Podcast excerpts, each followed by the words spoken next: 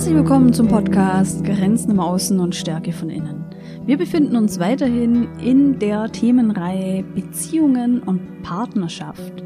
Ich bin Caroline und die Themen Beziehungen und Kommunikation sind mein Steckenpferd. Herzlich willkommen zu dieser Folge. Was tun, wenn der Partner nervt? In der letzten Folge habe ich dir das Modell des Paarvertrages dargestellt und dargestellt, wie Paare eigentlich zueinander finden können. Und vor allem, wie unterschiedliche Menschen irgendwie in eine Paarbeziehung geraten und es dann doch erstaunlich gut läuft. Dabei denke ich nicht nur an die optischen Unterschiede oder an einen Altersunterschied, sondern vor allem auch einen charakterlichen Unterschied, komplementäre, sehr gegensätzliche Eigenschaften, die sich doch irgendwie gut in der Partnerschaft ergänzen scheinen. Jetzt kann es sein, bei aller Liebe, wir haben uns für einen Partner entschieden, wir sind in einer längeren Paarbeziehung und immer wieder kommen wir an die Situation, er oder sie nervt uns einfach mit einer gewissen Eigenschaft. Heute möchte ich dir dazu eine Vier-Schritte-Anleitung geben, was du machen kannst, wenn dein Partner dich nervt. Achtung, in dieser Anleitung geht es vor allem darum, wie du damit umgehen kannst, wenn dein Partner dich nervt. Aber hörst dir gerne selbst an. Wenn du jetzt die Möglichkeit hast und allgemein auch gerne Dinge aufschreibst, um sie besser zu verarbeiten, dann hol dir doch jetzt einen Zettel und einen Stift irgendwo eine freie Seite in deinem Journal oder wo auch immer. Viel Spaß bei der Anleitung. Es kann in jeder Phase der Beziehung auftauchen. Das plötzliche Gefühl der Genervtheit. Der andere nervt uns einfach. Immer wieder zeigt er oder sie ein Verhalten, das uns wirklich so richtig auf die Palme bringt. Mal mehr, mal weniger wenn es uns dann mal so richtig aufregt, dann sind wir vielleicht auch selbst erschreckt, denn irgendwie finden wir uns dann selber auch total ungerecht, dass wir so einen Ausbruch hatten. Bevor ich dir die Vier-Schritte-Anleitung gebe, möchte ich dir erstmal einen Impuls dazu nennen. Was uns nervt, deutet darauf hin, dass wir eine Art Wertekonflikt haben. Das kennst du vielleicht auch aus anderen Kontexten wie deine Arbeit oder vielleicht auch in der Familie. Wenn du merkst, der Kontakt mit einer Person ist schwierig und du kannst vielleicht mit dieser Person überhaupt nicht, weil du sie schrecklich findest, unmöglich und grässlich, dann ist das ein Anzeichen dafür, dass diese Person ganz unterschiedliche Werte als du hast. Das ist in der Partnerschaft tatsächlich jetzt erstmal nichts anderes. Wenn dich etwas bei deinem Partner stört, eine Eigenschaft oder ein Verhalten, dann deutet das auch darauf hin, dass ihr auf diese Sache bezogen einen Wertekonflikt hat, denn er oder sie macht etwas, was deinen Werten und Idealen entgegensteht. Ein Beispiel dazu wäre die Powerfrau, die äh, Beruf und Familie vereint, die ihren Haushalt perfekt organisiert und ständig unter Strom steht, und dann immer wieder in der Partnerschaft wirklich angetriggert wird, weil ihr Mann Sachen vergisst und viel Zeit vorm Fernseher verbringt und insgesamt auch eher träge ist. Das siehst du, da hätten wir jetzt die Eigenschaft ähm, sehr leistungsorientiert und viel unter Strom und dann das Gegenteil, eher gemächlicher, eher ähm, sogar in die Richtung Faulheit. Du kannst jetzt vier Schritte gehen und die Eigenschaft deines Partners einfach mal aus einem neuen Blickwinkel betrachten und dadurch neue Ideen und auch Lösungen zu sehen. Schritt Nummer eins.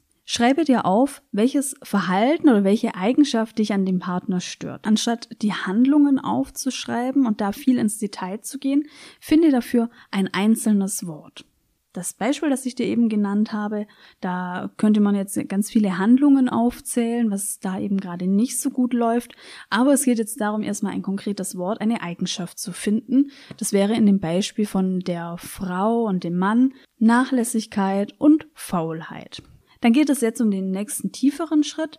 Welche Eigenschaften oder Werte siehst du denn bei dir, die genau zu dem Verhalten, das dich stört, das Verhalten deines Partners, entgegenstehen.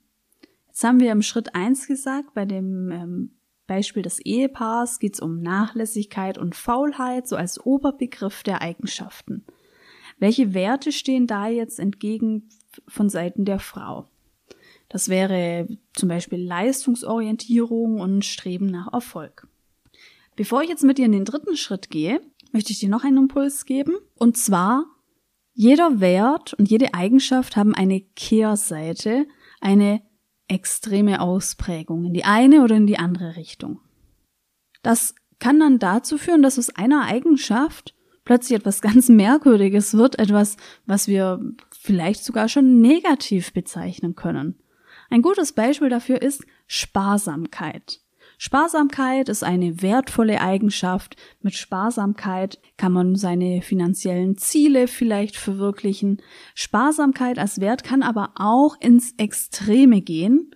Und wenn wir jetzt an einen Kehrwert denken, an die Umdrehung dieses Wertes, dann sind wir nicht mehr bei Sparsamkeit, sondern dann sind wir bei Geiz. Das heißt, wir haben hier zwei Seiten einer Medaille. Das gleiche Beispiel für Egoismus. Egoismus, den wir an anderen wahrnehmen, kann als Kehrseite bedeuten Abgrenzungsfähigkeit. Denn wer sich abgrenzt, der achtet automatisch auf sich und sagt auch mal Nein. Damit wäre die extreme Ausprägung von dieser Abgrenzungsfähigkeit eben Egoismus. Und hier haben wir wieder zwei Seiten einer Medaille. Und diese Idee ist ganz wichtig für den nächsten Schritt, für den dritten Schritt. Du hast ja im zweiten Schritt deine Eigenschaften aufgeschrieben, deine Werte, die gerade vielleicht im Gegensatz zu dem stehen, zu dem, was dein Partner eben gerade stört. Jetzt ist die Frage, was könnte denn der Kehrwert deiner genannten Werte sein, die extreme Ausprägung deiner Eigenschaft. Wenn du diese Eigenschaften aus Schritt 2 24-7 grenzenlos ausleben würdest, was käme dann raus? Am Beispiel der Frau haben wir gesagt, es war Leistungsorientierung und Streben nach Erfolg. Die Kehrseite dieser Eigenschaften wäre vielleicht Fokus auf Materielles, Rastlosigkeit, ein völliger Verlust von Genussfreudigkeit. Das wäre so die extreme Ausprägung dieser Werte. Im vierten Schritt suchen wir nun die Kehrseite des nervigen Verhaltens oder der Eigenschaft des Partners. Dazu kannst du dir die Fragen stellen, was könnte denn der positive Aspekt an dem Verhalten sein, was dich so stört? Gibt es vielleicht irgendeine Situation, in der das Verhalten des anderen auch gut ankommen könnte? Die Frau in dem Beispiel ist sehr angetriggert durch die Eigenschaften des Partners, die wir Nachlässigkeit und Faulheit genannt haben.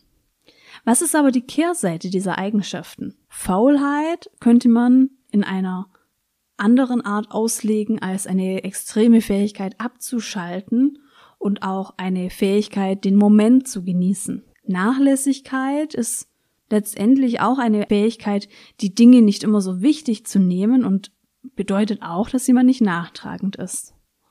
Jetzt kannst du für dich mal auf die Kehrseite gehen. Was könnte denn an dem Verhalten deines Partners, das dich stört, die Kehrseite sein?